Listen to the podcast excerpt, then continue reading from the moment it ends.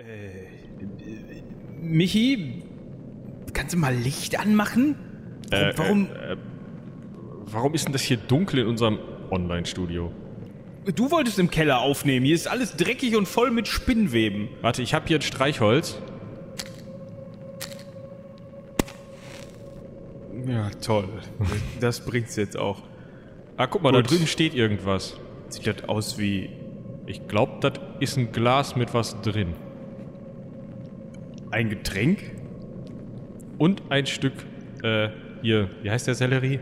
Stangensellerie, Staudensellerie, dieses grüne Zeug. Könnte es eine Bloody Mary sein? Es muss eine Bloody Mary sein.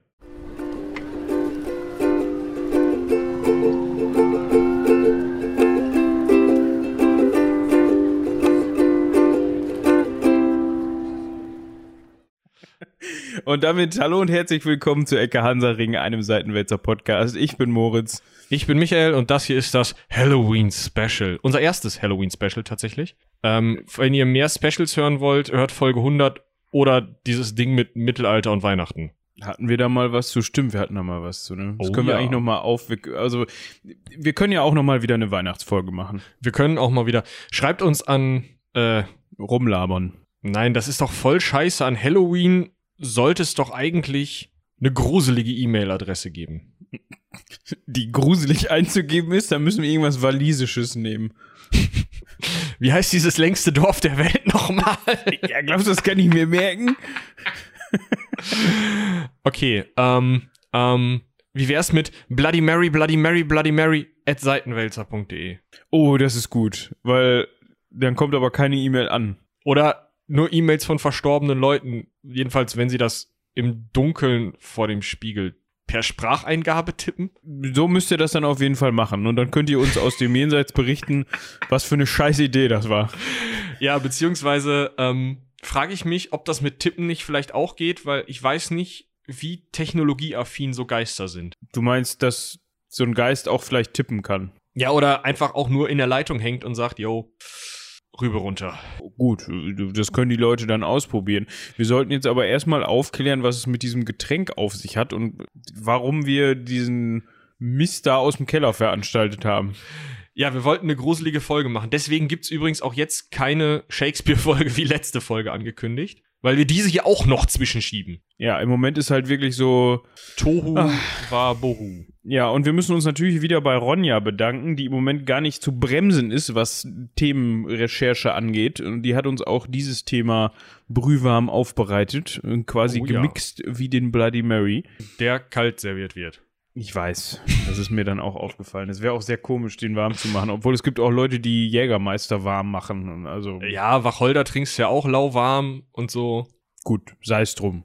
Wir gehen erstmal zurück auf den Cocktail. Genau, äh, der Cocktail ähm, ist benannt nach diesem Bloody Mary Mythos irgendwie oder nach irgendwelchen äh, Bardamen. Das müssen wir gleich nochmal aufarbeiten. Aber er heißt halt Bloody Mary und so heißt unsere Folge. Deswegen ähm, müssen wir da jetzt erstmal drüber reden. Was kann dieser Cocktail? Dieser Cocktail kann CL ist Zentiliter, ne? Ja, genau. Das ist ein schön- schönes Maß. Der kann auf jeden Fall Tomatensaft, Wodka, Tabasco, Ich habe extra den Link drunter. Worcestershire Soße Das ist falsch. Du kannst mal eben den Link anmachen und das abspielen, wenn das hier drauf kommt. oder heißt es ist das Worcester? nee, es ist ohne Sester. Es ist, glaube ich, nur Wooster. Worcester, ach ja, ja, ja, ja. Ja, die Engländer machen wieder Sachen. Ja, genau. Also ich glaube, wenn du das hinkriegst, kannst du das abspielen. Du hast das Leerzeichen hinten mitkopiert. Ähm, Geht auch so. geht auch so. Okay. Worcester, Worcestershire Sauce. Das haben die Leute jetzt, glaube ich, nicht gehört, weil Studio Link nur meine wunderbare Stimme aufnimmt und deine natürlich und Ja, keine ich- ich hab das- System Sounds. Im, Im Hintergrund, weil du das, glaube ich, über Lautsprecher angemacht Ja, hast. d- meinte wieder Vollgas geben zu müssen. Ja, auf jeden Fall. Ähm, Worcesters, Worcestershire Sauce. Da muss ich eine Pause machen, sonst verknotet sich meine Zunge dazwischen. du meinst wie in diesem unsäglichen englischen, Nee, das- äh, nee, amerikanischen Bundesstaat. Nein, der ist schlimmer. Okay. Dann kommen noch Eiswürfel, grobes Salz, Pfeffer äh, und Pfeffer aus der Mühle hinein. Ähm, man kann es auch so übersetzen: zwei Teile Tomatensaft, ein Teil Wodka, Spritzer Tabasco, diese Soße und halt Eis. Ähm, der knallt gar nicht so sehr, glaube ich. Ja, ich meine, du hast halt zwei Teile Tomatensaft und ein Teil Wodka, ne? Also Ja, der arbeitet schon, aber jetzt nicht so. Also ich habe mal einen Rusty Nail getrunken, der war schlimmer. so ein, ich meine, ich bin da jetzt ja nicht so ein Profi drin, weil ich generell keinen Alkohol trinke, aber ich glaube, so ein Long Island Iced Tea ist halt Der, der macht was anderes. Ja, wie gesagt, also der Rusty Nail, falls man jemanden eine Empfehlung braucht, googelt den mal, der ist toll. Der besteht aus Whisky und Whisky. Das ist, äh, hört sich gut an. Der schmeckt dann wahrscheinlich auch so wie ein rostiger Nagel. Ja, da kommt noch so eine Kirsche rein und dann Eis. Schön. Ja, der hat so 30 bis 40 Umdrehungen. Ja, da brauchst du auch nicht so viel von an einem Nee, Abend, ne? Ja, also der ist auch teuer, weil ist halt nur Alkohol drin, aber ist auch. Wir schweifen Aus ab. was für Gläsern wird er denn getrunken? Aus so Whiskygläsern, aber die werden randvoll gemacht. Oh, ist ja toll. Hast du wirklich nicht so viel vom Abend, ne? Oder sehr viel, das kann man sich dann überlegen, wie man das definiert. Ja, du musst halt einen trinken und dann ist äh, der Drops äh, auch. Dann Kannst ja auch keinen Drops mehr lutschen. Ja, genau. ja, wobei, also einer knallt mich noch nie aus dem Sessel, aber ja. Oh, der, der zweite wird dann interessant. Der zweite wird dann interessant. So, warum heißt dieser Cocktail denn jetzt Bloody Mary? Also, er sieht blutig aus, gehe ich mit. Ähm, er ist der einzige Cocktail, der schon vorm, also beim Trinken gegen den Kater wirkt, weil da so viele Elektrolyte und so ein Scheiß drin sind, sagen die Barkeeper immer. Ähm, weil der ja mit Tomatensaft ist und deswegen nicht süß. Das kann ich mir sogar, also, hm, hm, hm. Ich kann mir nicht vorstellen, dass der ähm, super gut gegen Kater wirkt, aber ich kann mir vorstellen, dass der, oder ich weiß, dass er ein sehr angenehmer Zwischendurch-Drink zwischen anderen Drinks ist, weil er halt einfach nicht süß ist. Das ist sehr angenehm. Einfach Ja. um den Gaumen mal wieder auf eine andere Fährte zu locken. quasi. Genau. Schön. Aber wir haben jetzt ja gerade von diesem Mythos gesprochen und du hast ja auch gerade schon beim Erdenken einer E-Mail-Adresse schon so ein bisschen was geteasert. Also da gibt es ja, wir sind ja, Halloween steht, stand vor der Tür. Es Nee, ste steht. Also es ist, wir, wir veröffentlichen das Ding noch übermorgen. Also haben die Leute jetzt noch äh, ein, hier, fünf Tage und den Rest vom 26. um äh, sich wie Bloody Mary anzuziehen. Also so ein Staudensellerie am Kopf und dann rot anmalen. Oder einfach vor Wut rot anlaufen, aber das dann halten. Also, Genau. das ist vielleicht für den Blutdruck nicht so gut, aber könnt ihr euch dann überlegen. Ach so, da hat, ja, ich dachte jetzt, wir veröffentlichen das dann an dem Montag nach, aber du hast ja eben schon gesagt, dass kein Shakespeare kommt und, und äh, alles klar, läuft. läuft. Genau, so, äh, ja. Also, der, die Hauptidee, worauf sich das beziehen soll, ist halt auf Bloody Mary, über die wir eigentlich die ganze Zeit sprechen wollten. Wir haben es nur noch nicht geschafft. Und zwar soll das vielleicht, da müssen wir noch mal ein bisschen in die Tiefe gehen, aber Mary die Erste von England oder auch Mary Tudor oder Maria Tudor oder Maria die katholische oder Maria die blutige, wenn man es übersetzen möchte, sein, ähm, die während ihrer Herrschaft hunderte Protestanten hinrichten ließ. Wir kommen gleich noch zur Geschichte, aber das macht natürlich so ein bisschen ähm, so diesen blutigen Beigeschmack, den man vielleicht auch bei diesem Cocktail, also jetzt nicht den blutigen, aber diesen roten Beigeschmack vielleicht, den man bei diesem Cocktail haben möchte. Deswegen könnte man auf die Idee gekommen sein, den Bloody Mary zu nennen. Genauso, und da gibt's eine schöne Geschichte, soll angeblich ein Barkeeper in Paris einer Kundin namens Mary diesen Cocktail serviert haben, warum auch immer, ähm, und hat dabei beim Mischen nachgedacht, welche historische Persönlichkeit denn diesem Cocktail jetzt einen Namen geben konnte und hat gedacht an die schottische Königin Maria Stuart, ähnliche Zeit, ähm, die äh, unter Elisabeth I., Elsbeth I., da kommen wir in der Shakespeare-Folge auch zu und so weiter, ähm, im Kerker saß und dieses Darben im Kerker soll eben auch sie zu einer in Anführungsstrichen Bloody Mary gemacht haben, was natürlich dann zu dieser Mary als Kundin, die dann diesen blutigen Cocktail kriegte, passt. Und dann hat er gesagt, äh, das ist äh, Le Bloody Mary. Und ähm, so ist das Ding dann äh, Angeblich entstanden. benannt worden. Das gleiche geht mit einer Chicagoer Bar, die Bucket of Blood hieß und äh,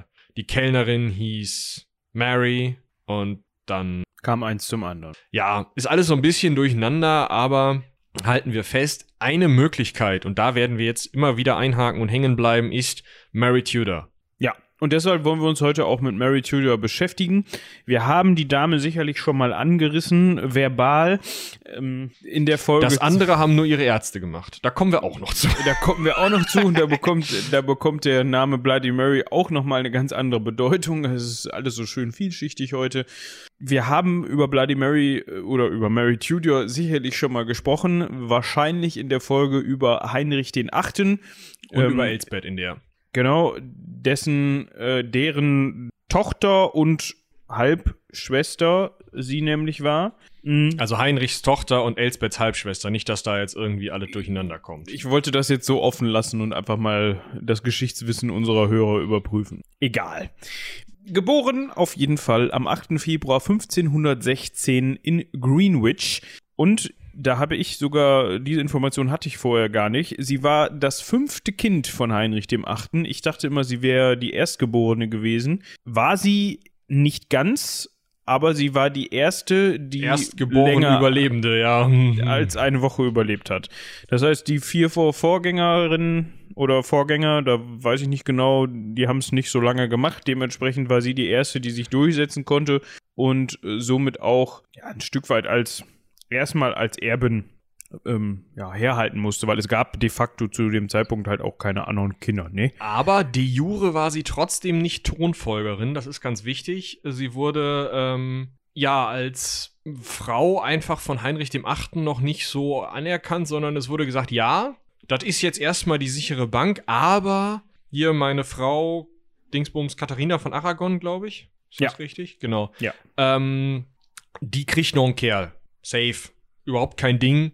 Deswegen mache ich jetzt dieses, es kostet ja auch viel Geld, so jemanden zum Thronfolger auszurufen, ne? ähm, diese ganze Zeremonie da, sich irgendwo hinzustellen und zu sagen, das ist jetzt der Thronfolgerlein, ähm, war zu anstrengend, deswegen hat er das nicht gemacht. Ähm, und man hat sich dann überlegt, oder Heinrich hat sich dann überlegt, okay, äh, wenn sie schon nicht Thronfolgerin werden äh, soll, dann soll sie wenigstens, jetzt wo sie schon auch zwei Jahre alt ist, ähm, mal verlobt werden angeboten hat sich da der äh, aktuelle Dauphin. Ja, und Dauphin. da bin ich so ein bisschen, ja, der Sohn des französischen Königs. Und da war ich in dem Fall etwas verwirrt. Grüße an Ronja. Ich glaube, der hieß tatsächlich Franz, oder? Äh, wahrscheinlich. Okay, weil ich hatte das erst äh, in unseren Notizen hier gelesen als Franzö Abkürzung für Französisch. Dauphin Franz Punkt. So, weißt du, ohne Punkt. Wo ich, ja, nee, aber es, es war tatsächlich äh, François im Französischen, aber halt im Deutschen ist es halt Franz. Ja, und da sein Vater nämlich Franz der Erste war, hat er wahrscheinlich gedacht, komm, kann ich mir gut merken, mein Sohnemann heißt auch Franz. Ähm, damit, also mit diesem Herrn wurde er verlobt, also nicht mit Franz dem Ersten, sondern mit potenziell Franz dem Zweiten. Ich weiß nicht, ob Franz jemals. Nee, er Franz wurde nur Franz von der Bretagne, also irgendwie hat er oh, nicht geklappt, der hat die Hufe oh, gerissen okay, oder sowas. Okay. Auf jeden Fall wurden die verlobt, hat aber nicht lange gehalten. Nach drei Jahren hat man sich gedacht, oh, Mensch, na, Glaubst ja. du nicht, dass Mary da ihre Finger im Spiel hatte und gesagt hat, nein, den heirate ich nicht? In kind dem Alter fünf. wahrscheinlich eher noch nicht. Ja, sie hatte einen besseren gefunden. Ihren 21-jährigen Cousin. Nein, also man hat geguckt, äh, was wird, was ist besser als den französischen König zu heiraten? Ja, den König des Heiligen Kaiser. Römischen Reiches. Kaiser. Äh, Kaiser, sorry, er war Kaiser sogar schon. So, mit ähm, 21, Karl V. Ne? In meinem Reich wird die Sonne nie untergehen. Hatten wir den eigentlich schon? Weiß ich nicht. Kommt auf die Liste. Hatten wir den, wo sind wir denn? 15, 16. Äh, Jahrhundert. Ja, kommt auf die Liste, wenn wir den noch nicht hatten. Ähm, weiter geht's. Er war 21, sie war 5. Genannt wurde das ganze Ding auch Vertrag von Windsor. Karl hat sich aber gedacht, da muss ich aber noch ganz schön lange drauf warten auf diese Fünfjährige, bis die im heiratsfähigen Alter ist. W was habe ich denn noch so in Aussicht?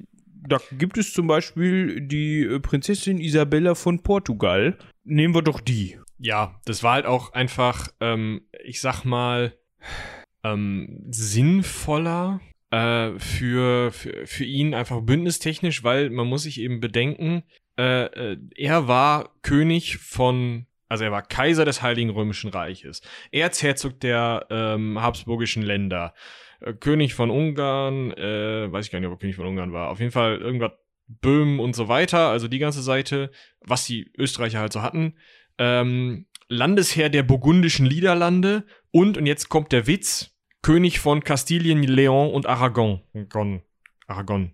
Ich habe keine Ahnung. In Personalunion. Und das heißt, er hatte schon drei der zu dem Zeitpunkt vier ähm, Staaten auf der äh, spanischen, hispanischen, äh, Iberischen. iberischen Halbinsel. Wenn er jetzt die englische zukünftige vielleicht Königin heiratet in äh, sieben, acht, neun Jahren, dann bringt ihm das nicht viel. Da ist noch Frankreich zwischen, falls er da irgendwas erbt oder so. Das ist eher dynastisch vielleicht okay, aber nicht so geil, als wenn er die Isabella von Portugal, die portugiesische Prinzessin heiratet, um halt ein Bündnis mit Portugal zu schmieden und da vielleicht einen Fuß in die Tür zu kriegen, weil dann hätte er die ganze iberische Halbinsel. Das ist ein bisschen geiler.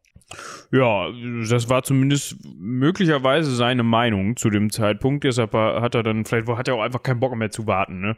Ich weiß nicht, wie alt die portugiesische Prinzessin zu dem Zeitpunkt war. Müsste man mal nachgucken, Isabella von Portugal, aber pff, du, wahrscheinlich älter und ja, irgendwann ne, will man dann ja vielleicht auch mal heiraten. Ähm, kommen wir zurück zu Mary, die ja dann in dem Moment erstmal wieder keinen Verlobten hatte. Was ihren Vater nicht daran gehindert hat, sie mit neun Jahren mit einem eigenen Hofstaat auszustatten in Ludlow Castle. Das liegt in den äh, walisischen Marschlanden oder Welsh Marshes. Das war schon oft Thronfolgersitz quasi, was aber gleichzeitig nicht bedeutet hat, dass sie offiziell Thronfolgerin war. Sie wurde zwar wie eine behandelt, aber man hat da nicht drüber gesprochen. Das war so, ja, das hat man das, den offiziellen Teil hat man so unter den Tisch fallen lassen. Mhm. Unter anderem nämlich auch, weil es einen unehelichen Sohn gab, und zwar Henry Fitzroy, unehelicher Sohn von Heinrich VIII., der zu dem Zeitpunkt Duke of Richmond äh, und Somerset war. Und der hat vom König zu dem Zeitpunkt ja, das eine oder andere königliche Amt verliehen bekommen. Und so stand dann eben im Raum, dass der König vielleicht vorhat, wenn denn da kein Erbe mehr kommt, diesen Herrn zu seinem Nachfolger zu ernennen. Auch wenn der nur äh, inoffiziell Ein sogenannter war. Bastard ist. Genau. Ähm, ich habe gerade rausgefunden, äh, die ähm, Isabella von Portugal war drei Jahre jünger als Heinrich, also zu dem Zeitpunkt schon, äh, äh, nicht Heinrich, als Karl V, also der, ne, der, wir hatten da gerade drüber gesprochen. Geiler. Der Kaiser, dementsprechend ähm, im sehr heiratsfähigen Alter, also das war alles die bessere Partie. Kommen wir zurück zu ähm, unserer Elsbeth und weiteren Ehen, denn wir sind ja, wie gesagt, Fitzroy Mary. wird vielleicht, äh, ah, ich bin heute aber Elsbeth. unaufmerksam. Ähm, ja, ich habe die ganze Zeit noch, weil wir den Mythos-Teil so ein bisschen übersprungen haben und den jetzt am Ende machen werden, äh, die ganze Zeit die Elsbeth da noch im Kopf. Die, die Metal-Elsbeth. Wir reden da gleich noch drüber. Ah, okay. Ja, ich weiß, was du meinst. Man hat dann den zweiten Anlauf versucht. 1526 gab es wieder einen für Ehevertrag. Da ging es dann darum, dass sie entweder diesmal wieder einen Franz, aber nicht Franz den Dauphin, sondern diesmal wirklich den französischen König, Franz den Ersten. Eigentlich super, so als französischer König Franz zu heißen, oder? Das ist, hat Ne? was, ja. Hat ja bei mir eben schon für Verwirrung gesorgt. Eben. Mhm. Also da, da gab es wohl einen Ehevertrag, der war aber jetzt nicht ganz genau personenbezogen. Also da stand dann drin, entweder sie heiratet den französischen König oder dessen zweiten Sohn Heinrich. Also wir, wir können das mal kurz eben ausrechnen. Sie war 1526 äh, zehn Jahre alt. Äh, Franz, der französische König, war 32. Also auch eigentlich eine Top-Geschichte, kann man mal so machen. Ja, der hätte jetzt ja auch nur noch, was war jetzt das heiratsfähige Alter? 12 oder 14? Das ist äh, unfassbar abhängig von äh, welches Jahr gerade und welcher Wind gerade. Und wahrscheinlich auch so ein bisschen, wie weit die Dame in dem Alter schon ist. Genau, und wie wichtig das Bündnis, ne? Ah, okay, ja, das spielt natürlich auch mal eine Rolle. Jetzt kann man sich vorstellen, gut, man hat jetzt diesen Heiratsvertrag geschlossen. Zu dem Zeitpunkt war Heinrich der Achte leider nicht ganz untätig. Da gab es so eine gewisse Hofdame, über die wir auch schon gesprochen haben. Eine Hofdame von Königin Katharina, also seiner zu dem Zeitpunkt noch Frau. Und äh, Mutter von äh, Bloody Mary. Ne? Zu dem Zeitpunkt einfach Mary wahrscheinlich.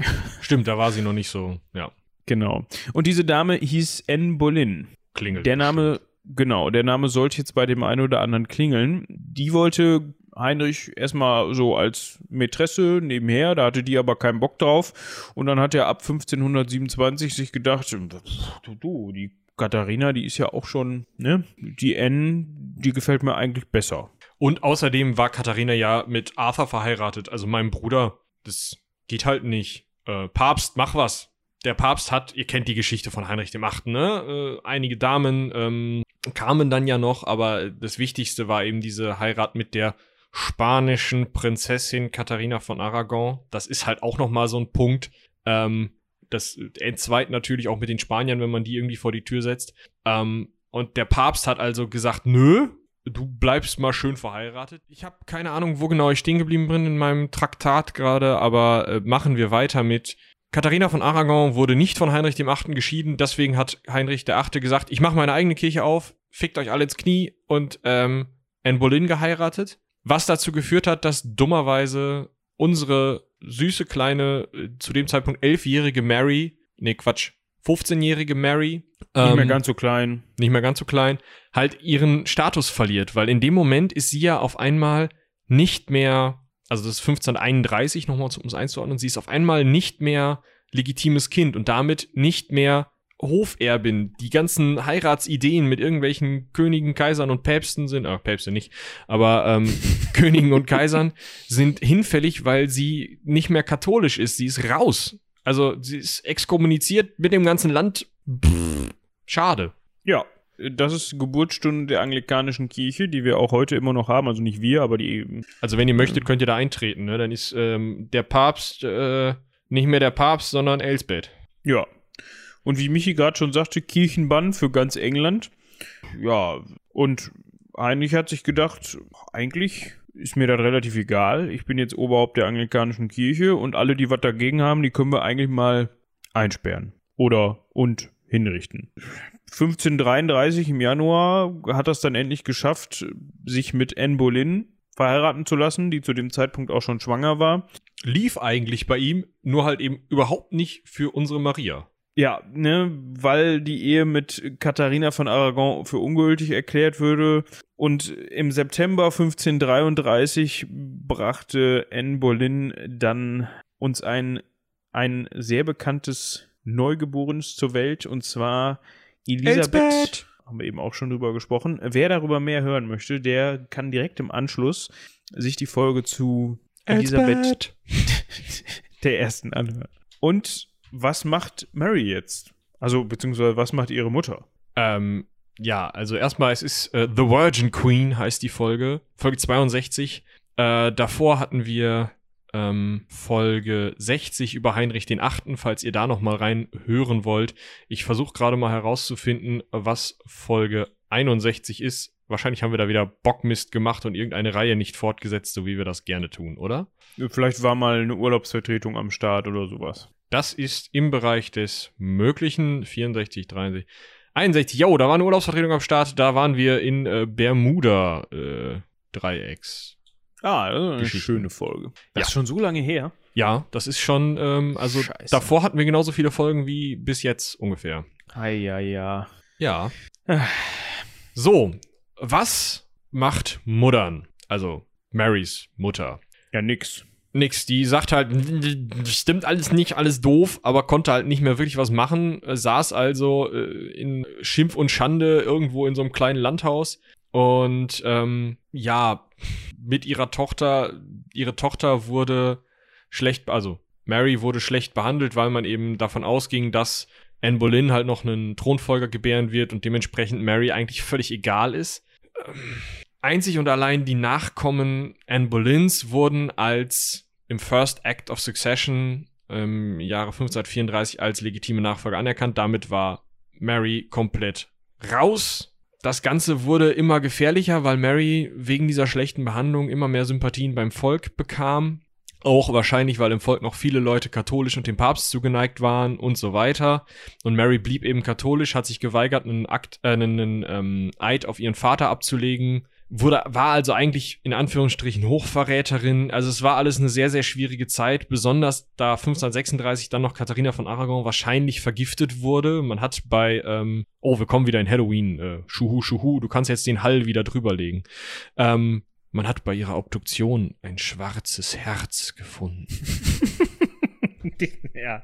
Ähm, da müsste sich jetzt mal ein Mediziner einschalten, falls jemand dabei ist äh, und der in dem Bereich irgendwie bewandert ist. Der kann uns ja mal eine Mail an rumlabern.seitenwälzer.de schreiben und aufklären, gibt es das überhaupt, außer bei äh, starken Rauchern? Das sind ja Lungen, die bei starken.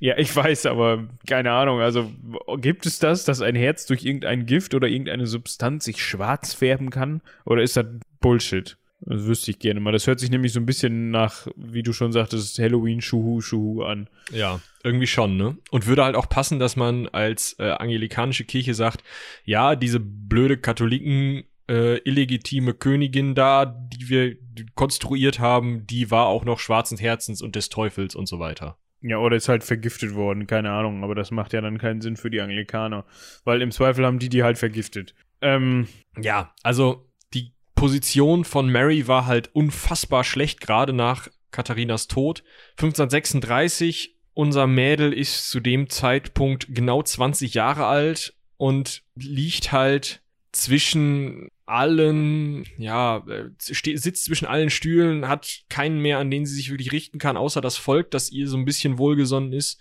eben auch wegen dem Katholizismus, aber es ist auch nicht so, dass jetzt der Papst irgendwie einen Kreuzzug starten würde, ne? Also so weit sind wir auch noch längst nicht. Und Anne Boleyn sitzt natürlich total sicher im Sattel, weil Katharina jetzt tot ist und damit es nur noch eine irgendwie legitime Königin gibt.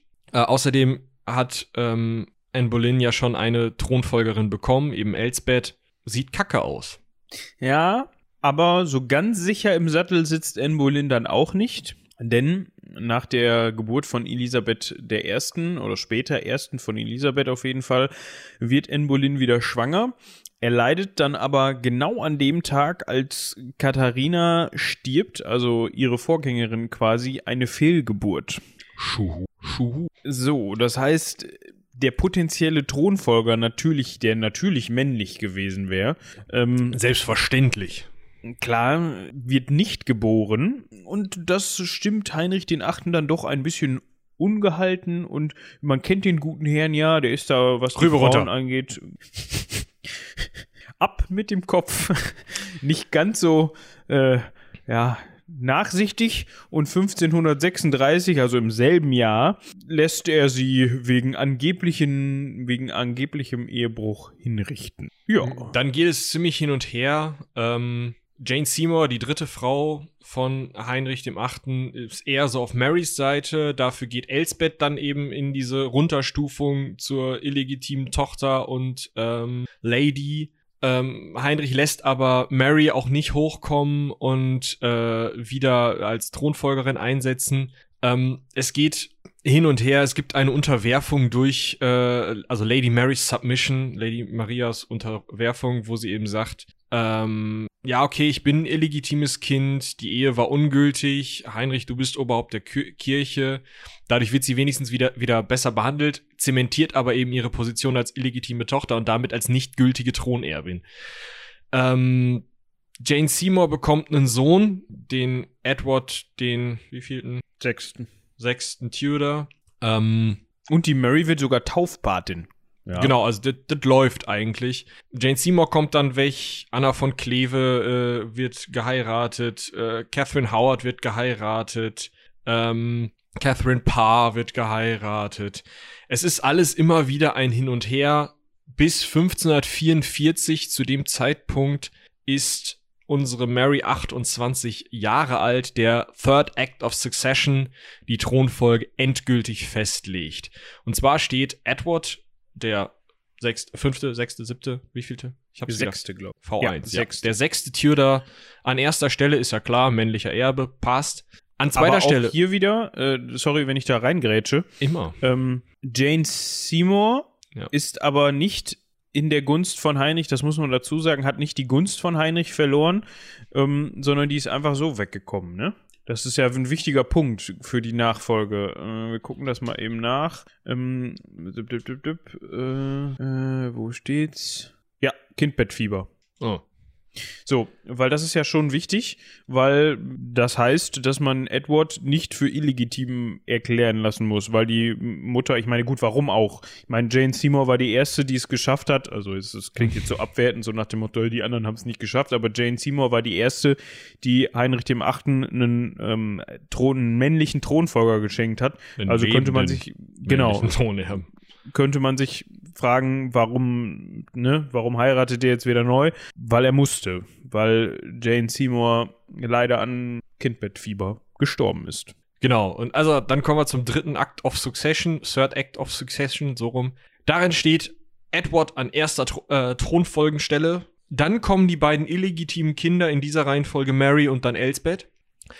Auch interessant. Super interessant. Und danach kommt dann halt so Verwandte unter ferner liefen, Leute, die also irgendwie ein Interesse haben könnten, dass dieser Edward wegkommt und Mary und Elsbeth wegkommen und dann selber vielleicht noch ähm, äh, an die Stelle rücken, beziehungsweise vielleicht auch nur die Stellung des Thronfolgers haben wollen. Und deswegen hatten ziemlich viele Leute ein Interesse, sowohl Mary als auch Elsbeth irgendwie als illegitime Kinder komplett für die Thronfolge zu disqualifizieren, weil eigentlich können die nicht. Du bist ein illegitimes Kind, du wirst nicht Thronfolger. Das hat ihn nicht angefochten, aber trotzdem gab es eben eine Partei am Hof oder mehrere Parteien am Hofe, die versucht haben, Mary und Elsbeth aus der Thronfolge zu streichen oder nur eine von beiden zu streichen, weil man dann hoffte, irgendwie auf die andere Einfluss ausüben zu können und damit ähm, ja irgendwie äh, an Macht zu kommen. Das ist also 1544, wie gesagt, Mary ist 28, Stand der Dinge. Vatan ist noch am Leben, kleiner Halbbruder ist erster in der Thronfolge, sie ist zweite in der Thronfolge und lebt wieder am Hof und das als illegitime Tochter. Ja, so. Jetzt kommt der Tag, der kommen musste. Öck. Öck. 28. Januar 1547. Heinrich der Achte reißt die Hufe hoch. Und wie gut, dass er drei Jahre vorher geklärt hat, wer Nachfolger wird, denn so kann der zu dem Zeitpunkt noch minderjährige Edward den englischen Thron erben. Toll. Jetzt haben wir ein Problem. Übrigens war Edward zu dem Zeitpunkt 10. Okay. Das ist äh, doof. Also für England, für Edward vielleicht auch. Edward war jetzt in den Augen aller, die nicht in England saßen und der Hälfte der Briten also der, der, ja, also Schottland war noch ein eigenes Königreich, insofern der, der Engländer eigentlich und Waliser, ein illegitimes Kind. Ist ja Ja, oder völlig, sagen wir, er war ein illegitimer König. ja auch ein illegitimes Kind. Also durch seine Illegitimität als Kind halt auch ein, äh, äh, ne? So. Illegitimer König. Und warum? Weil der Heinrich exkommuniziert war, bevor er Edward bekommen hat. So, und da kann Katharina von Aragon tot sein, wie sie will, als Exkommunizierter. Gehst du keine legitimen Ehen mehr ein und ohne legitime Ehe, Gibt es auch keinen, keinen legitimen Nachwuchs. So.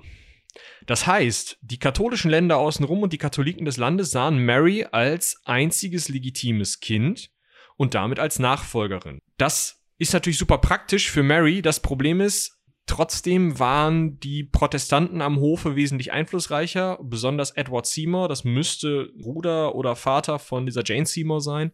Ähm, besonders der hatte den Edward als, also war der Vormund von Edward, hat für den regiert und durch dessen Macht oder wegen dessen Macht hat Mary halt gesagt, okay, ich kann warten, beziehungsweise ich, ich behalte lieber meine Position hier, ich erkenne Edward jetzt erstmal als König an, Bruder übrigens. Bruder von Jane Seymour. Wir schauen dann jetzt mal weiter. Die hatte auch zu tun.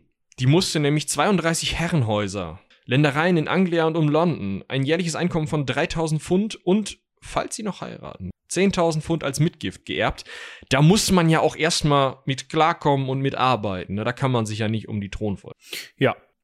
Der Herr Seymour hat sich jetzt gedacht, Mensch, das, was der Edward, äh, das, was der Heinrich angefangen hat, das kann ich ja mal im Sinne seines Sohnes fortsetzen. Wir verschärfen mal die Protestantismusgesetze, wir schließen mal weiter die Katholiken aus. Fand dann das Volk nicht so toll, vor allem weil es in Mary ja immer noch den katholischen Gegenpol gesehen hat. Man muss sich auch mal überlegen, wie schnell das gegangen ist. Ne? Das waren, wie viele Jahre jetzt seit der Kirchengründung? Zehn? Genau, habe ich es nicht auf dem Schirm, aber für eine Kirchengründung sehr, sehr schnell. Das heißt, du, du kannst nicht mal eben einen so jahrhundertelang währenden Glauben und verwurzelten Glauben kippen und sagen, so, Schnips, ihr seid jetzt alles Protestanten. Das hier mit dem Abendmahl und äh, hier, das, das Sakramente und hast du nicht gesagt, alles heidnisches Kram, das machen wir nie mehr. Schwierig. Eben. Also äh, die Exkommunikation war Anfang der 1530er. Es waren vielleicht 20 Jahre, wenn es hochkommt. Also das funktioniert einfach so nicht. Die Leute erinnern sich noch an, wie es früher war und äh, haben halt eben noch diese in Anführungsstrichen Galionsfigur ähm, Mary Stuart äh, Mary Tudor, Mary Tudor, das wird gleich noch scheiße.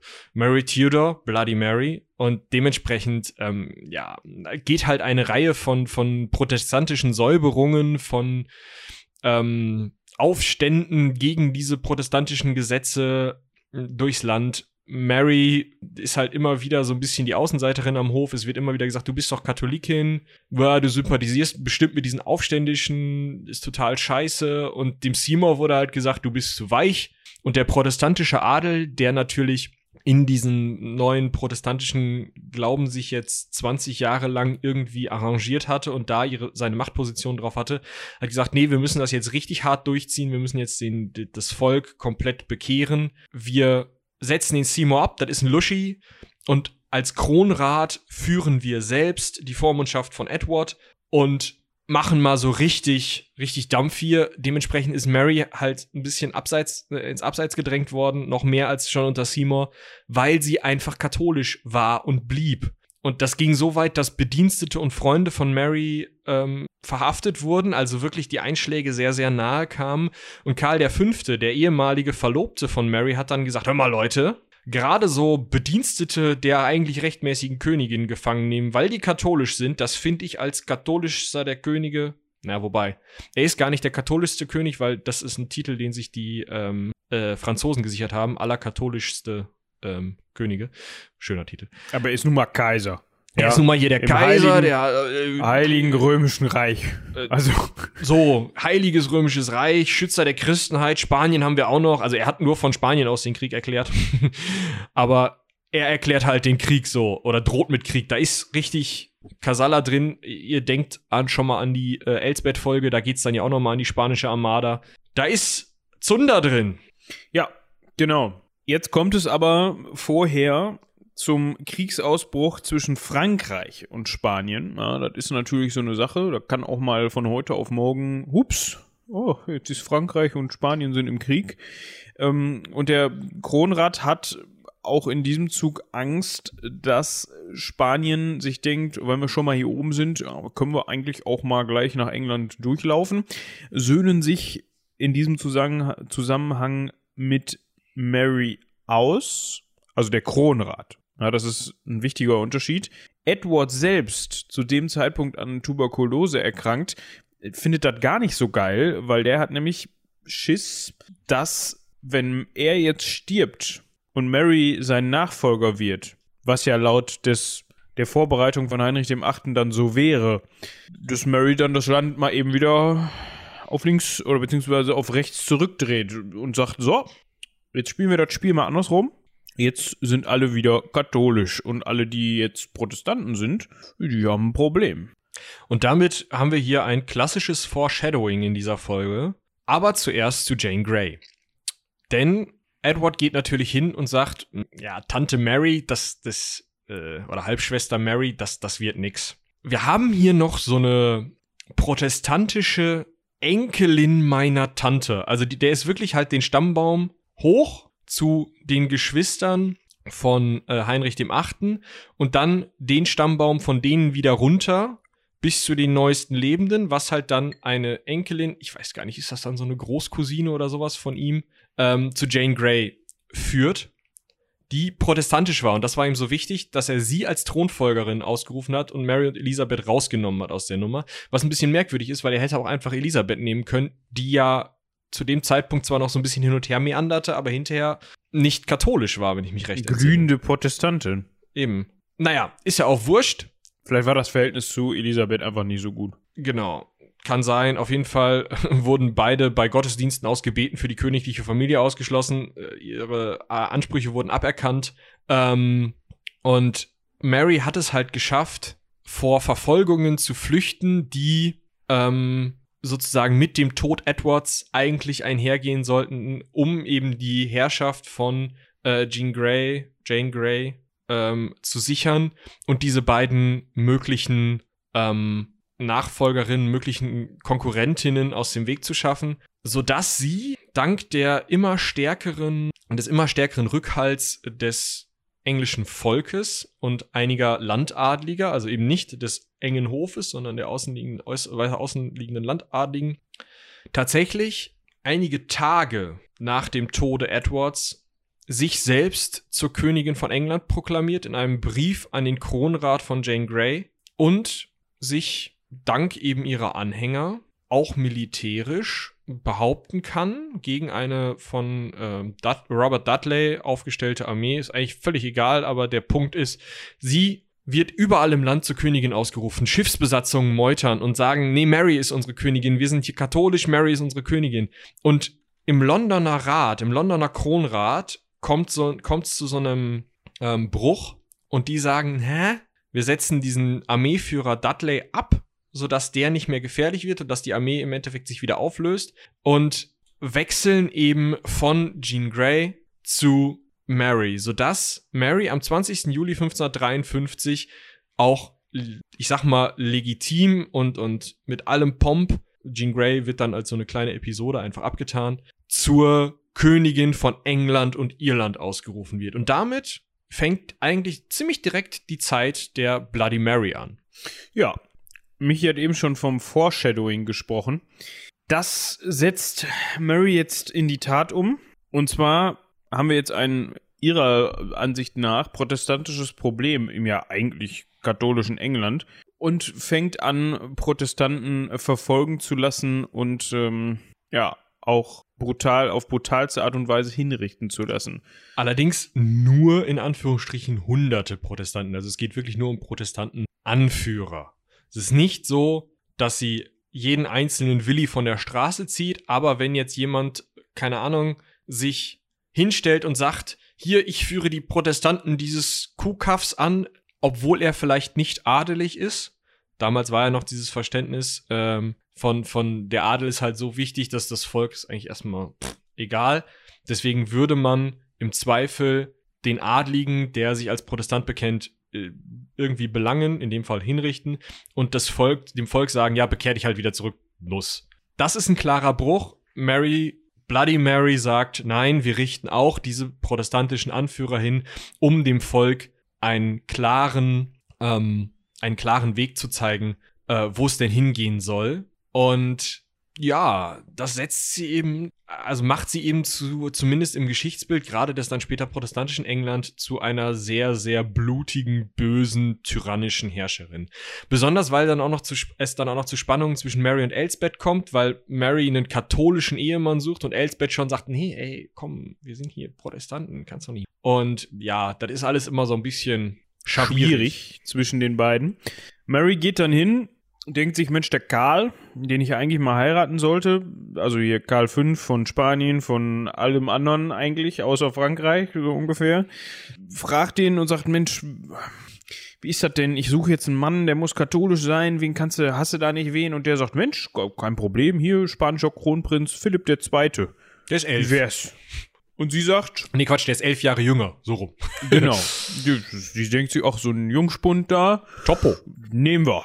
Jetzt sagt natürlich die englische Bevölkerung erstens, geht, geht, das ist ja ein Katholike. Und auf der anderen Seite sagen die, das ist ja ein Spanier. Die wollten uns doch schon mal angreifen, die Sacknasen. Den wollen wir nicht auf dem Thron. So, das ist Mary aber scheißegal. 1554 heiratet sie den. Zu dem Zeitpunkt ist sie 38 Jahre alt. Sie ist Königin von England, er ist König von Neapel. Er kriegt den Titel König von England ist aber machtmäßig Prinzgemahl. Trotzdem ist es so, dass jetzt diese katholische Königin in einem anteilig protestantischen Land ordentlich rumpelt im Land, äh, immer wieder Verschwörungen niederschlagen muss. Äh, Elisabeth tatsächlich auch als Mitverschwörerin gegen sie in den Tower sperren lässt.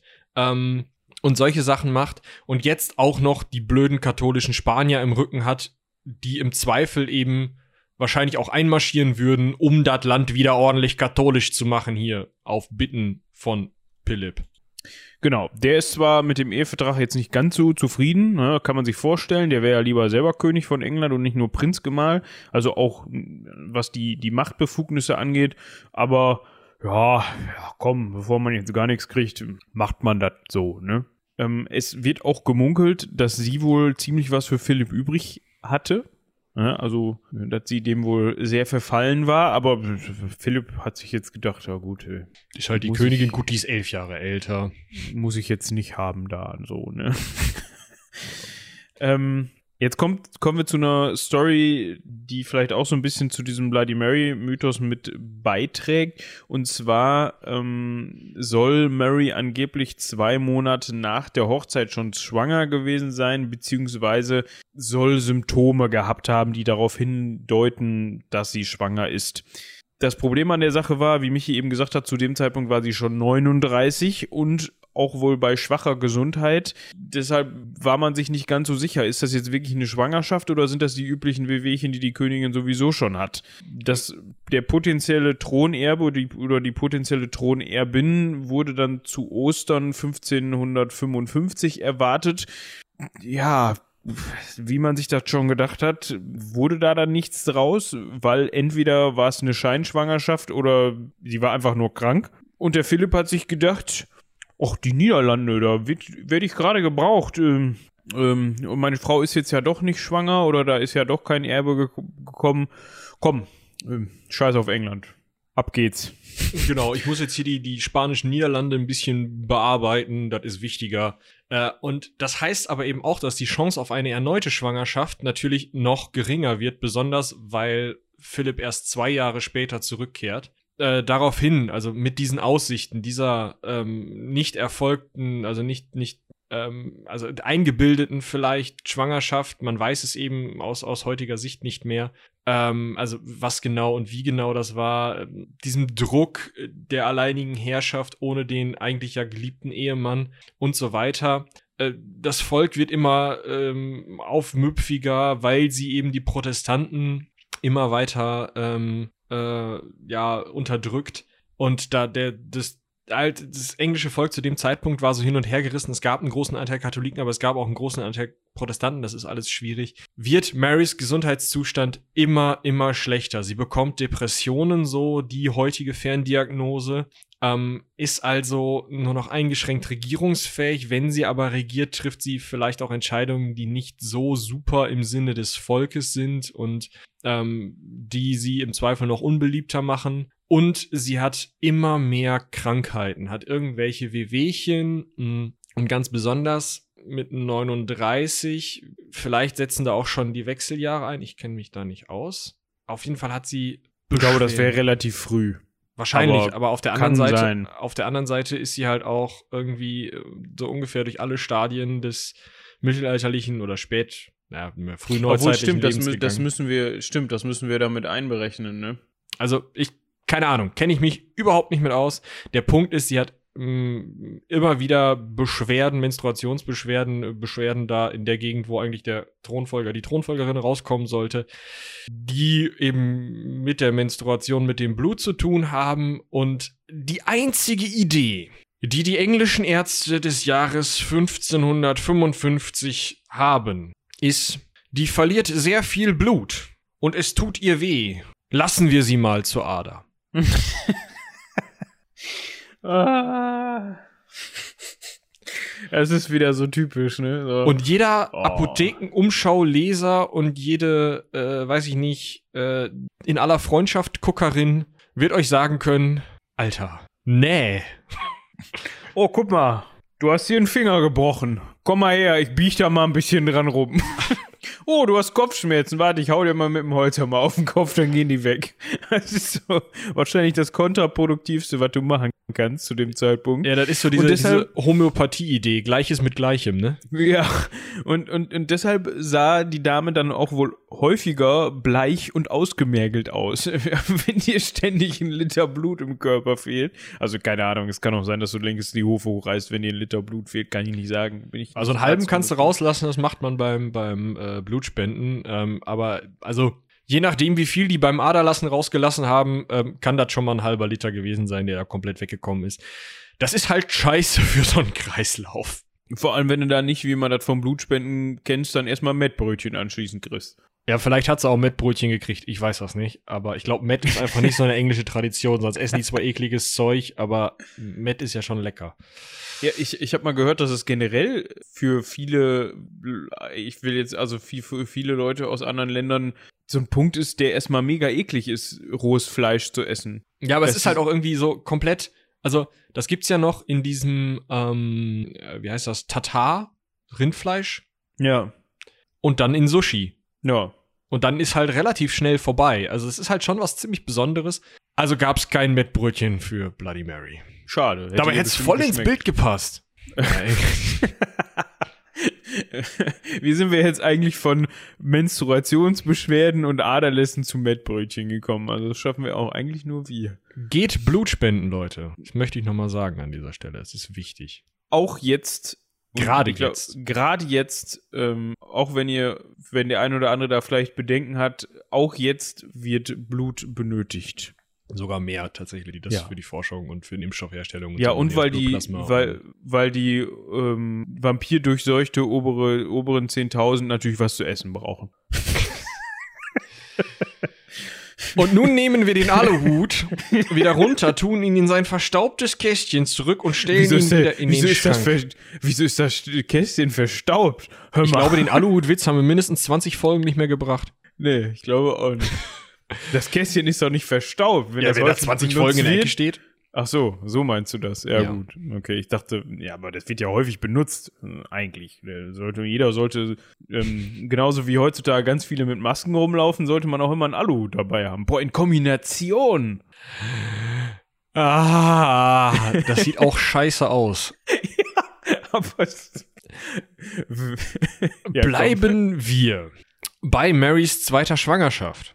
Denn 1557 kommt ja Philipp zurück und Mary denkt sich, ja, das hat geklappt. Ich bin schwanger. Der brauchte nur an mir vorbeigehen. So, die Bevölkerung schon so, ja, ja, Mary. Mhm.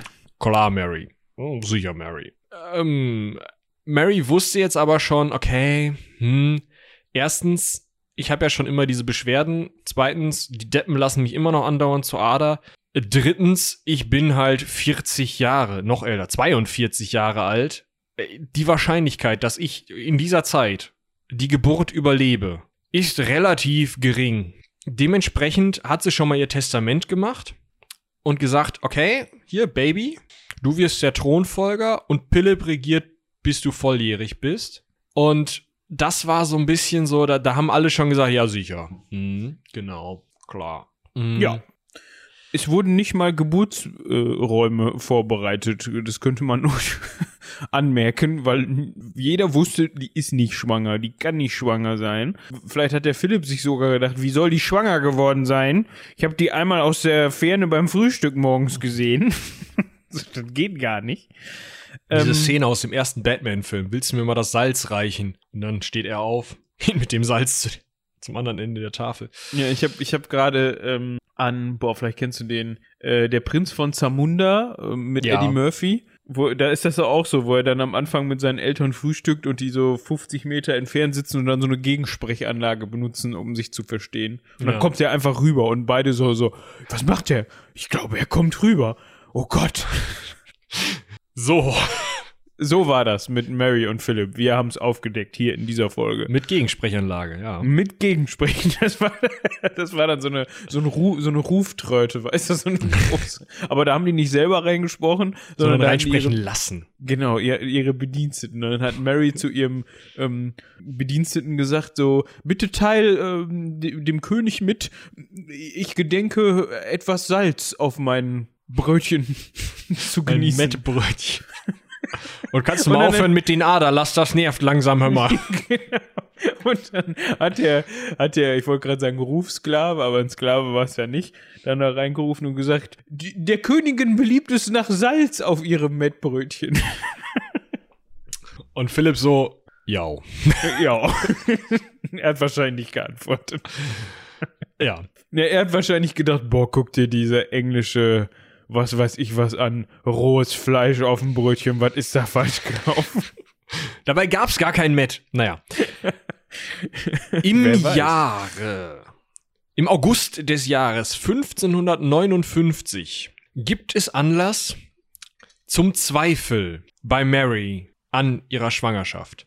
Das ist anderthalb Jahre nachdem sie die, die, also das Testament gemacht hat, wo sie gesagt hat, hier, das ist im neunten Monat, das ist bald fertig. Um Dazu Ronja zu kam- zitieren, no shit, Sherlock. Genau.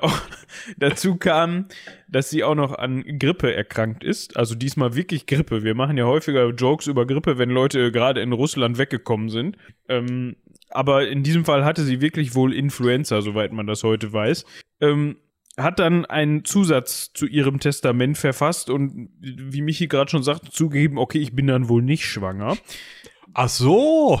Ja, wenn ich sterben sollte, dann geht der Thron an den, der laut Landesgesetz berechtigt ist und hat dann aber wohl noch hinzugefügt, weil das Parlament und die Spanier gesagt haben, ja, das können wir wohl so machen, mach mal hier Elisabeth zur Also- Nachfolgerin. Wahrscheinlich hat sie reingeschrieben, yo, wer laut Landesgesetz äh, berechtigt ist, wird Thronerbe. Oder Erbin in dem Fall ja. Aber ich ändere jetzt mal das Landesgesetz so, dass eben nicht eine katholische Person auf den Thron muss, sondern dass es Elsbeth werden, äh, werden kann. Denn die äh, Spanier und das Parlament hatten die berechtigte Angst, dass über diese ganzen Verwandtschaftsverbindungen, und jetzt wird's kompliziert, Mary Stuart, ihre Namensvetterin und ähm, keine Ahnung, wie sie mit ihr verwandt war, aber Verwandte, und zwar relativ stark erbberechtigt Verwandte, Königin von Schottland Königin in England werden könnte. Und das wäre ziemlich scheiße gewesen, weil Schottland hatte zu dem Zeitpunkt schon die Old Alliance mit ähm, Frankreich. Frankreich. Auch schon ziemlich lange. Auch schon ziemlich lange. Das heißt, wir haben im Endeffekt sozusagen eine, eine, ein großes Allianzgebiet, wenn Mary Stuart Königin von England werden sollte. Von den Orkney-Inseln im Norden äh, bis Marseille im Süden. Und dann ist der, also dann, dann hat man da einen Block in der Mitte, der eben relativ stark ist und im Zweifel, die Franzosen hatten ja immer mal gerne mal Stress mit den Spaniern, den Spaniern dann mal ordentlich aufs Maul hätte hauen können. Besonders, wenn man bedenkt, dass die spanische Armada zu dem Zeitpunkt zwar noch ziemlich was drauf hat, aber Elsbeth die ja später mal geschlagen hat. Also wäre da jetzt schon Mary, Tu äh, Mary Stuart, Stuart, Alter. Studio. Stuart, ja genau, Mary Stuart auf dem Thron gewesen. Schwierig. Das heißt, erkälteterweise, nee, Quatsch, schon vor ihrer Erkältung, gibt Mary, Bloody Mary, Mary Tudor nach. Nee, Quatsch, das passt irgendwie alles nicht. Da ist wahrscheinlich einfach ein Jahr ein bisschen verrutscht. So.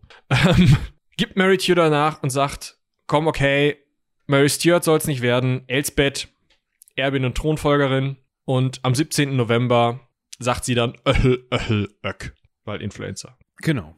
Und um noch mal ganz kurz zurückzugehen auf diese Geschichte, dass das Parlament und die Spanier sie dazu gedrängt haben, Elisabeth einzusetzen, da kann man sich mal vor Augen führen, dass Religion in dem Punkt dann auf einmal doch nicht ganz so wichtig war, wenn es dann um politische, äh, ja, kriegerische Entscheidungen ging. Mary Stuart war Katholikin. Die Spanier sind Katholiken. Und die Spanier gehen hin und sagen, hör mal, nimm mal lieber hier die Elisabeth, bekannte Protestantin für den englischen Thron. Äh, Mit der Mary da oben, die zwar Katholikin ist, das lassen wir mal. Also das ist ja eigentlich schon das bemerkenswert. Halt- ja, die Franzosen waren ja auch Katholiken. Ja, eben, aber Ne? man Also hätte ja auch, wenn man, wenn man so fanatisch gewesen wäre zu dem Zeitpunkt, hätte man ja auch sagen können, du pass mal auf, wir nehmen die Katholiken. Ist doch super. Klar. Man hätte auch einfach irgendwen von der Straße graben können und sagen können, bist du Katholik? Ja. Bist du Engländer? Ja, bitte. Ja, Also die aber, Thronfolge war zu dem Zeitpunkt so prekär, aber gut. Wollte ich Ähm, nur noch mal eben darauf hinweisen, dass man, weil man, also das, das fiel mir so direkt auf, als dann, als ich gelesen habe, dass die Spanier auch mit im Boot waren, Elisabeth einzusetzen. Vor allem, wenn man dann im Nachhinein die Geschichte von Elisabeth und ihr Verhältnis zu Spanien kennt. Definitiv. So, also, Bloody Mary ist tot. 42 Jahre ist sie geworden und bisher haben wir noch nicht so richtig raus, warum sie denn Bloody Mary genannt. Ja gut, ich meine auf der einen Seite natürlich wegen ihrer Religionspolitik, das haben wir natürlich oder haben wir eben schon angesprochen. Ähm, sie war von Anfang an gegen die Kirchenreform ihres Vaters, einfach weil sie auch katholikisch, katholikisch, katholisch erzogen worden ist. Hat zu Beginn ihrer Herrschaft erstmal so die Schiene gefahren. Also es gab da ja auch diesen, diesen gemeinsamen Triumphzug zwischen Elisabeth und ihr, also zwischen der Katholikin und der Protestantin. War am Anfang erstmal so auf Verständigung und Toler Toleranz gepolt, hat dann aber ja recht schnell sich gedacht, ich muss das alles mal wieder hier gerade rücken und die Leute sind nur ein bisschen verwirrt, dann kann ich ja auch mal, also die, die werden schon wieder katholisch, oder? Also, das dauert nur ein bisschen, ne? Und irgendwann und da, dauerte das dann länger und. Ja, genau, da hat ja. sie sich dann irgendwann gedacht, na, irgendwie ist halt alles nicht so cool, aber hat sich erstmal noch so ein bisschen, also hat den, den, das, dem Parlament gesagt, ihr dürft bei allen Religionsentscheidungen mitentscheiden. Im Nachhinein eine dämliche Idee, kommen wir jetzt zu. Sie hat erstmal gesagt, okay, wir, wir setzen meine Mutter erstmal als legitime Königin und die Ehe wieder als legitim ein, sodass ich wieder eine legitime Thronerbin bin. Das ist schon mal wichtig. Ähm, ich lasse alle Religionsgesetze, die die Protestanten bevorzugen, das hat das Parlament auch noch mitgemacht, äh, die Edward, ihr Vorgänger, eingeführt hatte, wieder äh, einfü äh, wieder rückgängig machen. Und dann kam der Punkt, wo das Parlament gesagt hat, ähm, Entschuldigung, nö. Und zwar in dem Moment, wo sie dann gesagt hat, ja, ähm, hier, Papst, äh, wir machen das einfach wieder alles rückgängig, wir machen hier wieder voll katholisch und der Papst hat gesagt, ja, klar, äh, easy, kein Ding. Wir hatten da einen um, kleinen Stapel Klöster und diese ganzen Kirchenländereien, die unter deinen Adligen da irgendwie aufgeteilt wurden. Ist auch eine Scheißgeschichte. Das hätten wir gerne alles wieder. Und die Adligen, die im Parlament sitzen, so, ähm, wie wir sollen den ganzen Scheiß wieder abgeben, nur damit wir wieder katholisch werden. Ob, nö.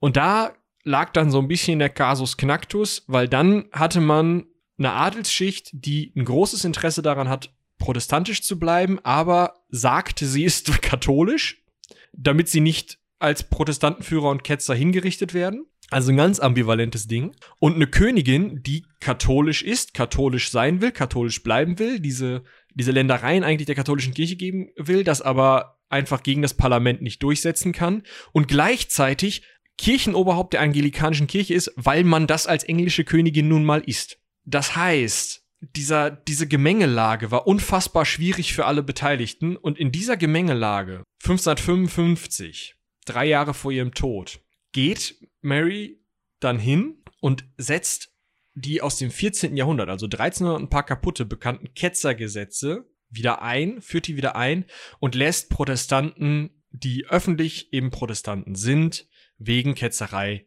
verbrennen. Und ein Mitglied ihres Kronrates muss immer anwesend sein bei diesen Verbrennungen. Das heißt, sie schafft eine Atmosphäre, in der erstens häufig wichtige Mitglieder irgendwelcher Dörfer und Städte verbrannt werden als Ketzer, weil sie eben zu laut gesagt haben, dass sie Protestanten sind oder irgendwie rumgeprotestiert haben, wie das Protestanten, lassen wir das.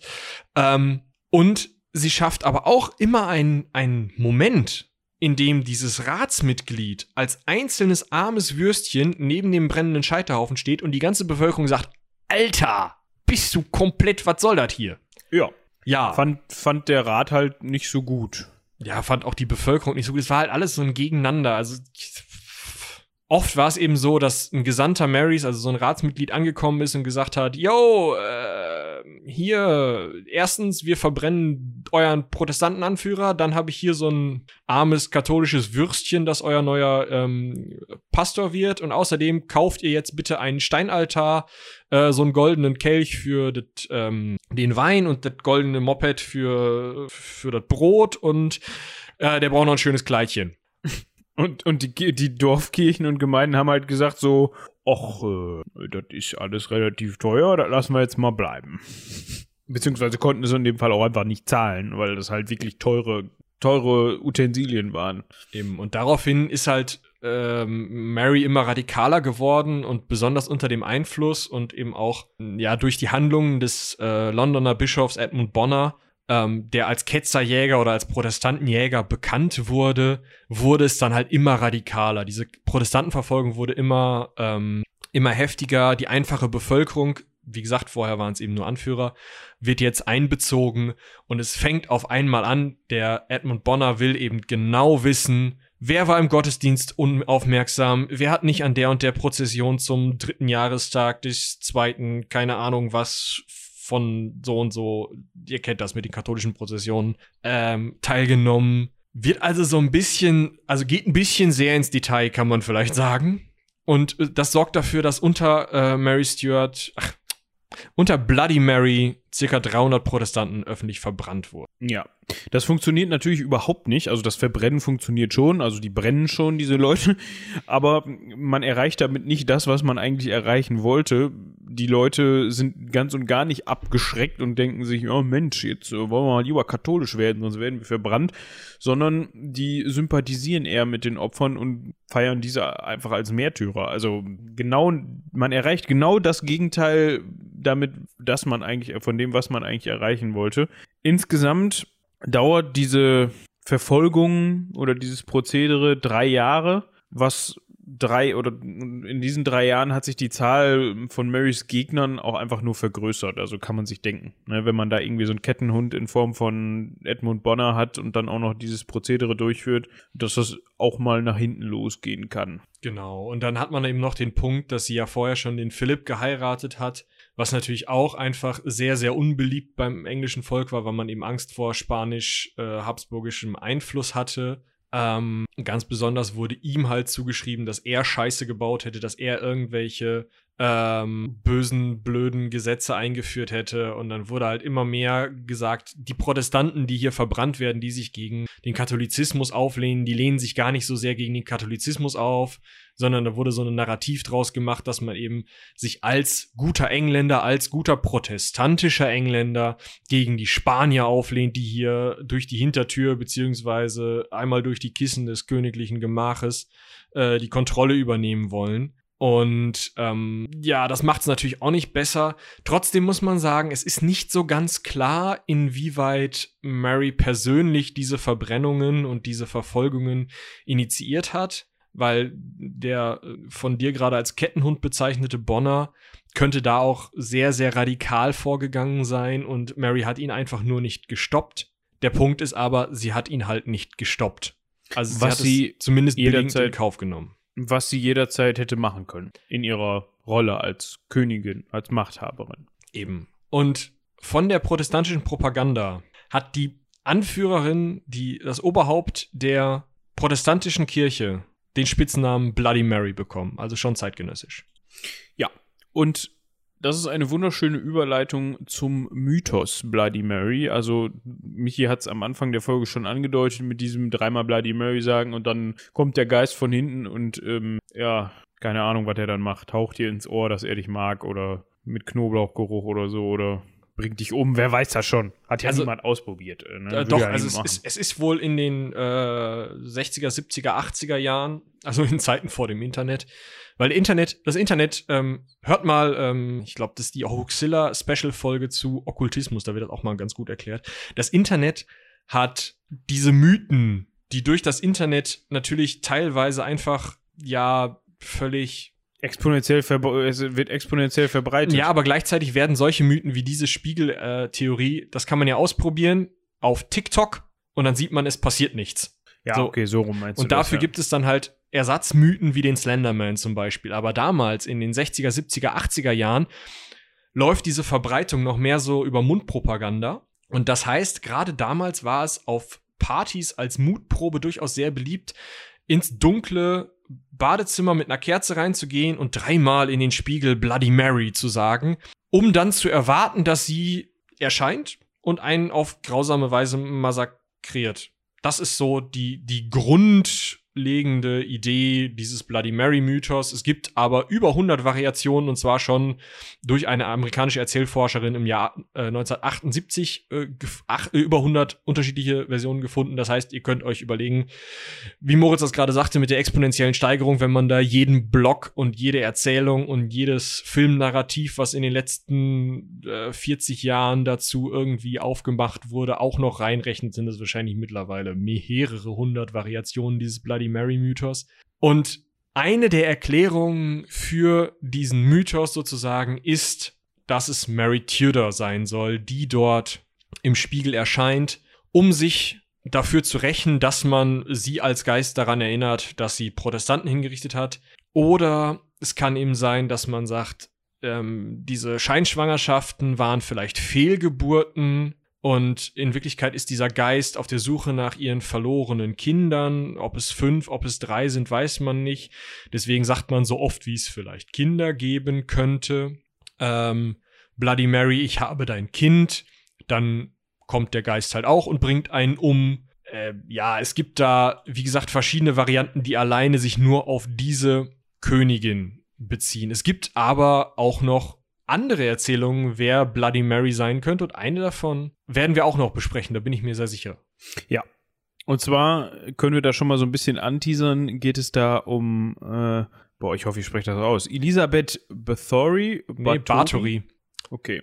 Weil, also es, ist Ähm. eine, es ist eine ungarische Gräfin äh, und die Namens, deswegen Metal Elsbeth, die Namenspatin äh, einer der ersten, wenn nicht sogar der ersten Black Metal Band der Welt. Ja. Und zwar wird die auch die Blutgräfin genannt. Aber dazu gibt es hundertprozentig nochmal eine Sonderfolge, weil wir die eigentlich recht spannend finden. Vielleicht zu Weihnachten passend, so, weißt du?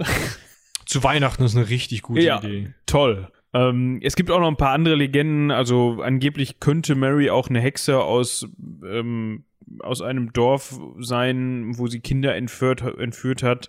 Ähm, und um diese um und und um sich selbst zu verjüngen, hat sie diese dann ermordet.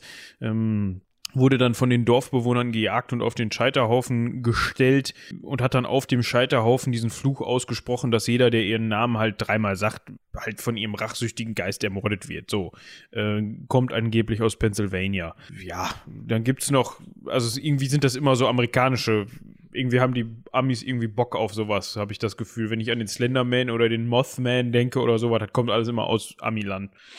Ähm, Vielleicht Ähnliches- ist da auch einfach diese Sleepover-Kultur ein bisschen stärker vertreten. Oder Ja. vielleicht hängt auch einfach die, ähm, also wir gucken ja relativ viel amerikanische Horrorfilme und amerikanische Horrorfilme, gerade so Teenie-Slasher, nehmen ja immer gerne solche Geschichten auf. Ja. Kommt halt irgendwie auch hin. Genau, dann könnte es noch ähm, Mary aus Jackson, Michigan sein, die nach einem Unfall ins Koma fällt lebendig begraben wird und ähm, ja, dann halt aufwacht und den Sarg versucht zu öffnen, dabei schreit und dann, äh, weil sie lebendig begraben äh, wurde und daran halt dann unten erstickt ist, äh, kommt sie wieder, wenn man sie beschwört, um sich für ihr lebendig begraben sein ähm, zu rächen und bringt einen dann mit einem Teddybär um. Es ist alles ziemlich komisch. ja, Aber ich glaube, das Beste, was wir aus dieser ganzen Geschichte ziehen können, ist tatsächlich, äh, mische zwei Teile Tomatensaft mit einem Teil Wodka, füge einen Spritzer Tabasco und einen äh, Spritzer Worcestershire So- Worc- Worc- Worc- Worcestershire. Soße hinzu. Schütte das Ganze über Eiswürfel und Salz und pfeffere es mit grobem Gewürz aus der Mühle. Stecke ein Stück Stangensellerie rein, damit's geil aussieht und tu dir das in den Kopf. Genau. Vielleicht hätten wir am Anfang der Folge erwähnen sollen, dass man das vielleicht äh, sich äh, im Zuge der Folge zu Gemüte führen kann. Also diese Folge hören und gleich nebenbei ein Bloody Mary schlürfen oder zwei oder. Wir haben ja eben gehört, die gehen auch ganz gut mehrfach, ohne Ja. dass man nicht mehr zuhören kann. Könnt ihr Gut. dann jetzt einfach nochmal von vorne anfangen. Dann müsst ihr aber auch trinken, sonst haltet ihr das nicht aus. Oder ihr hört halt mal so ein bisschen ähm, schöne Musik, denn ich habe gerade noch ein bisschen nachgeschaut und die äh, Black Metal Band Venom, die den Black Metal mit dem Album Black Metal erfunden hat. Schön, ne? Ähm, Dass da hat, vorher keiner drauf gekommen ist. hat 1982 ähm, auf ihrem Album Black Metal das Stück Countess Bathory oder ja wahrscheinlich da ist es Bathory, weil es halt englisch geschrieben ist und die ganzen Akzents.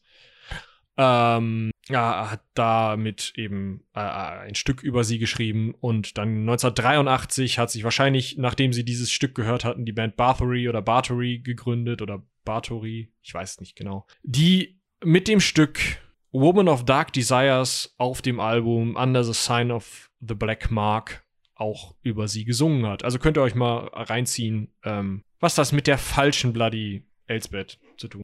Oder warten, bis wir euch darüber aufklären. Ich denke mal, das wird nicht mehr allzu lange dauern. Das Thema ist nämlich spannend. Ja, ist Aber lustig, das wir müssen erstmal mit dem ganzen ähm, Wust an Themen zurechtkommen, die Ronja uns hier fünfminütlich an den Kopf wirft. Das ist traumhaft tatsächlich. Das ist wirklich super. Wir bedanken uns an dieser Stelle nochmal ganz in, Herzlich. in aller Form herzlich und auch im Namen meiner Eltern.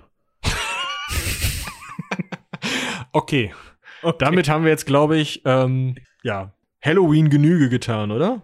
Ich würde sagen, und falls ihr noch nicht genug von diesen beiden wunderbaren Stimmen bekommen habt, Mhm. dann, dann könnt ihr ja entweder warten, bis die nächste Folge rauskommt oder mal andere Folgen nachholen, falls ihr das noch nicht getan habt, zu Heinrich dem Achten, zu Elisabeth. Ähm, da gibt's einiges noch aus dieser Zeit. Und ansonsten ins Heldenpicknick reinhören. Da genau, ist jetzt gerade Heldenpicknick, wichtig. Staffel 8 ähm, noch nicht zu Pausiert Ende. ist äh, äh, tatsächlich Staffel 8.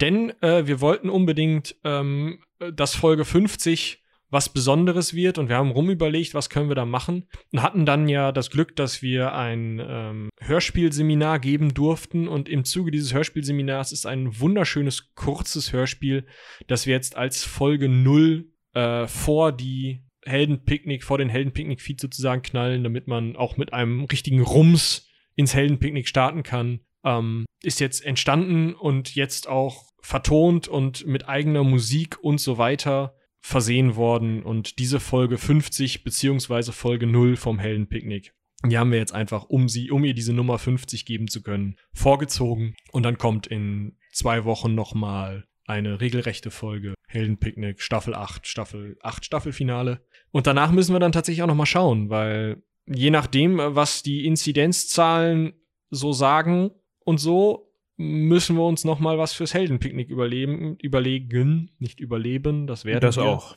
Ähm, denn die Aufnahme in Person wird dann schon wieder spannender. Spannender. Lassen wir es erstmal, genau.